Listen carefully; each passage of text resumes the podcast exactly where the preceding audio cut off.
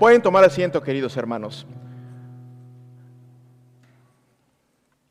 Ahora, en esta mañana tenemos tres lecturas muy importantes en las cuales eh, creo que eh, es importante que toquemos. Eh, como saben, esta es la última semana de la iglesia le llama Domingo Ordinario, así que este, hoy es un día especial. Hoy no es un mensaje típico, hoy no es un mensaje donde normalmente escuchamos durante estos meses. Hoy será un mensaje un poco diferente, pero también te invito a que participes conmigo. Voy a preguntar algunas cosas y responden conmigo. Recuerden que el pastor solamente es un guía de la asamblea. El pastor solamente es un hermano entre los hermanos y eh, por cuestión de orden tiene que haber alguien que, guíe el momento de la adoración, como nuestro hermano Hugo y Félix, pero en el momento de la predicación solamente soy un hermano como ustedes. Así que eh, la meditación está basada en Marcos el capítulo 13, cuatro versículos.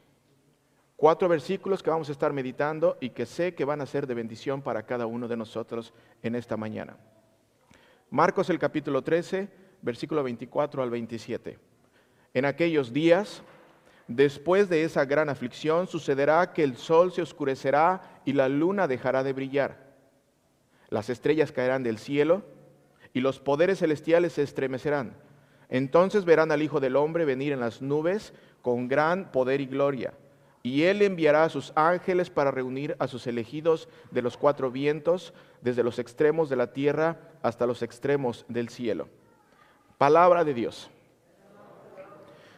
En esta mañana pudiera suavizar el mensaje y tratar de evitar lo mayor posible que tú, que tú y que tú y todos los que estamos aquí se incomoden.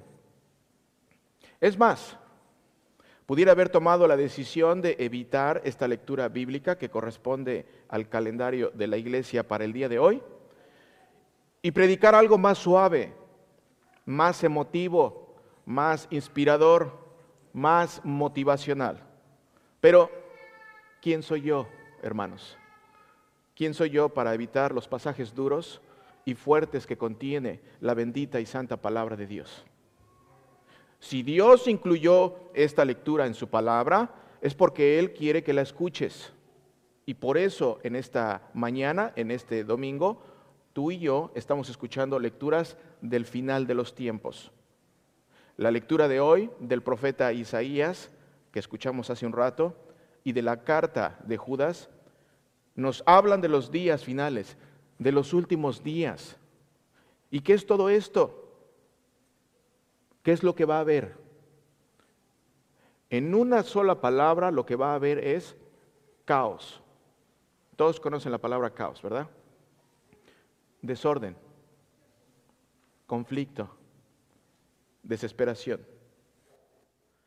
Las lecturas nos apuntan a lo que va a venir.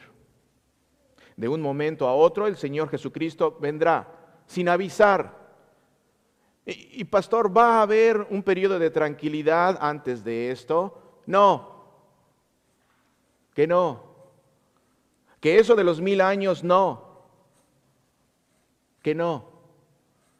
El Señor Jesucristo va a regresar en un momento donde nadie se lo va a esperar.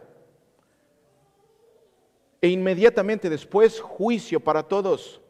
Eso es lo que la palabra de Dios dice. Juicio para separar a unos a la vida eterna y a otros al fuego que nunca se apaga. Esa es una realidad. Por eso vienes a la iglesia. Por eso celebramos lo que nuestro Señor Jesucristo ha hecho en nuestras vidas. Porque tanto el cielo y la vida eterna es una realidad como el infierno, queridos hermanos. Y por eso estas lecturas en esta mañana son lecturas para terminar este calendario porque son lecturas que nos hacen reflexionar. Miren lo que dice el versículo 24 otra vez. En aquellos días, después de esa gran aflicción, sucederá que el sol se oscurecerá y la luna dejará de brillar. Las estrellas caerán del cielo y los poderes celestiales se estremecerán. Atención aquí. El sol y la luna Y, no se imaginen tanto como cómo va a caer y cómo se va a ir el, el sol y la luna. Pongamos atención a lo que nos dice la lectura. El sol y la luna, todos lo sabemos, y las estrellas son guías del tiempo, ¿verdad? Porque podemos ver las estaciones. Y la lectura nos dice, el sol se oscurecerá y la luna dejará de brillar. Atención aquí, esto es bien importante. En el día 4 de la creación, si recuerdan en Génesis, Dios puso el sol y la luna y las estrellas, ¿para qué? Para que sirvieran, dice la palabra de Dios, como guías del tiempo. Ahora, ¿qué nos está diciendo el Señor Jesucristo aquí? Si el sol se oscurece y la luna pierde su resplandor, el Señor Jesucristo con estas palabras nos está diciendo que el viejo tiempo se acabó. Otra vez, otra vez. Con esta lectura nos está diciendo el Señor Jesucristo que el viejo tiempo se acabó y que un nuevo tiempo está por comenzar. ¿Serán tiempos de terror? Sí. Sí. Y esto no lo vas a escuchar en iglesias que hablan de felicidad todos los domingos. Pero la lectura lo dice. Pero la palabra de Dios habla de esto. Y la responsabilidad de nosotros como pastores es hablar toda la palabra de Dios. ¿Serán tiempos de terror? Sí, claro que sí. Pero serán tiempos de terror para los necios. Para los que rechazaron la iglesia de Cristo. Y también, atención aquí, serán tiempos de terror para aquellos que ya conociendo la voluntad de Dios, para ellos, aún así decidieron vivir su vida como si no hubiera Dios, aunque vengan a la iglesia. Para ellos van a ser tiempos de terror. Para aquellos que vieron la iglesia como un club social privado y se olvidaron de Jesucristo y su misión de hacer discípulos alcanzando a los perdidos. Serán momentos de terror para aquellos creyentes que no abrieron sus brazos a las nuevas generaciones. Serán momentos de terror para aquellos que reconocieron su pecado. Escúchenme bien. Pero después decidieron darle la espalda a Dios y siguieron viviendo su vida en sus mismos vicios, en sus mismos deseos, en sus mismos placeres. Para estas personas sí van a ser momentos de terror. Lo van a ser. Serán momentos de terror para aquellos que escucharon hablar de Jesucristo y que después endurecieron su corazón y continuaron viviendo su vida como la de cualquier hombre sin Dios. ¿Y por qué serán momentos de terror? ¿Por qué? Porque ya no habrá otra oportunidad. Ya no ya no habrá oportunidad de arrepentirse. El tiempo se habrá acabado. Ya no va a haber forma de medir el tiempo porque ya no va a haber sol y ya no va a haber luna, ya no va a haber estrellas. ¿Qué quiere decir esto? El tiempo se acabó. Y no te imagines cómo se van a ver. El tiempo se acabó. Ese es el mensaje principal. Se acabó. Ha llegado a su fin el sistema de esas cosas. Otra vez, versículo 24. Aquí el Señor Jesucristo está hablando. Él está dando profecía a todos nosotros. En aquellos días, después de esa gran aflicción, sucederá que el sol se oscurecerá y la luna dejará de brillar. Otra vez, ¿serán tiempos de terror? Sí, pero tiempos de terror para los necios. ¿Quién es un necio? aquel a quien ya se le ha avisado, aquel a quien ya se le ha advertido, aquel que ya sabe que lo que está haciendo es un pecado y va en contra de la voluntad de Dios. Y aún así, y aún así, decide ignorar a Dios en esa área y decir, sí creo en ti, pero voy a ignorar tu ley. En este caso, no te voy a escuchar. En este caso, así me enseñaron desde que estaba chiquito. Dice tu palabra que no debo de hacerlo, pero voy a hacer como que no te escuché en esta área. Y así me la voy a llevar. Y por eso este domingo, esta lectura, en este domingo del último año del calendario ordinario, con este domingo terminamos la serie de lecturas y sermones que nos enseñan y que nos enseñaron de una manera general la obra de Jesucristo en esta tierra. Y hoy terminamos estas lecturas, hermanos. Y quiero preguntarte, y sé que estoy seguro de tu respuesta, pero aún así quiero preguntarte, durante estos meses, ¿Dios habló a tu vida? Claro que sí. Durante estos meses que estuviste viniendo a la iglesia, durante todo el tiempo que estuviste viendo la estola verde o las, estolas, las decoraciones verdes, era el tiempo ordinario. ¿Dios habló a tu vida? Sí. ¿Puedes contestar? ¿Dios habló a tu vida durante esos meses? Sí. ¿Durante estos domingos Dios te reveló su voluntad a tu vida? Sí. ¿Durante estos meses pudiste conocer mejor a Dios y por consiguiente conocerte mejor a ti? Sí. Durante estos meses te viste eh, confrontado con la palabra de Dios. Al mostrarte Él tus errores, sí. ¿Te mostró tus malos hábitos? ¿Tus malas costumbres? ¿Y específicamente tus pecados?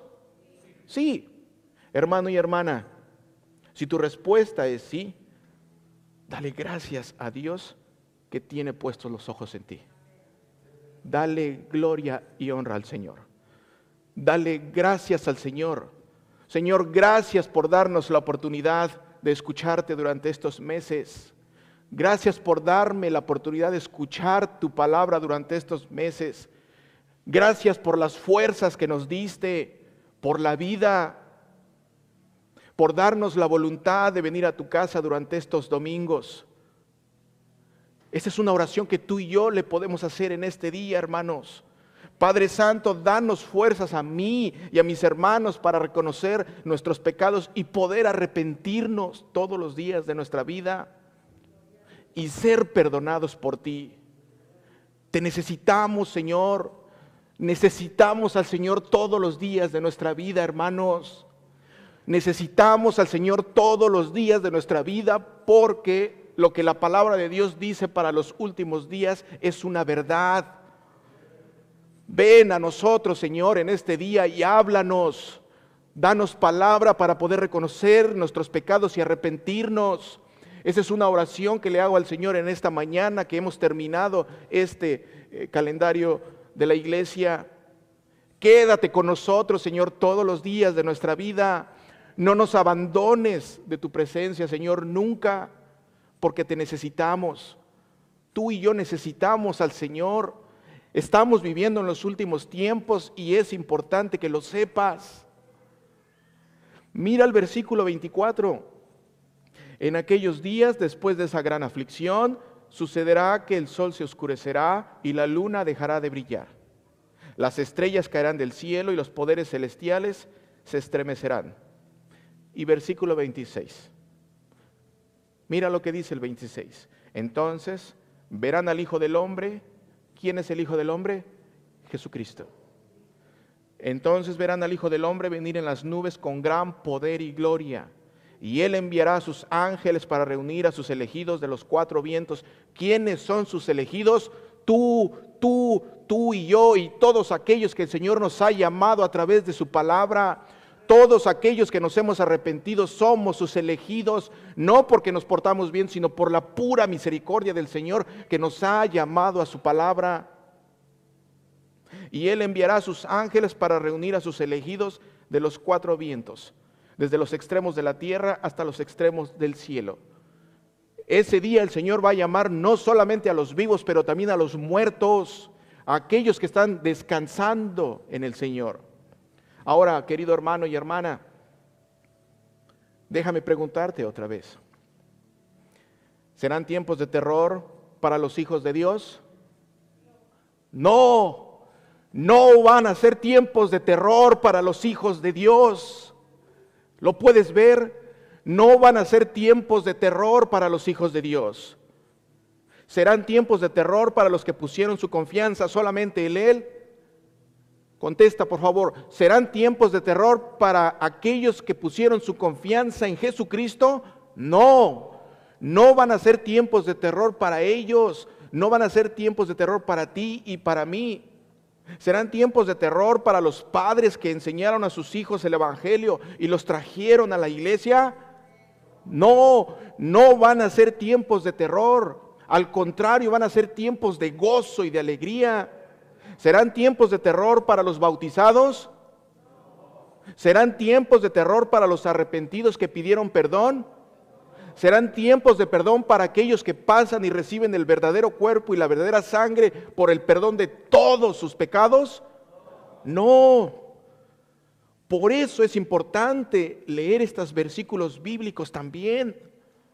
Por eso es importante traer estas lecturas bíblicas de los últimos tiempos. ¿Y por qué no van a ser tiempos de terror, queridos hermanos? Porque será el inicio de un nuevo mundo en Jesucristo.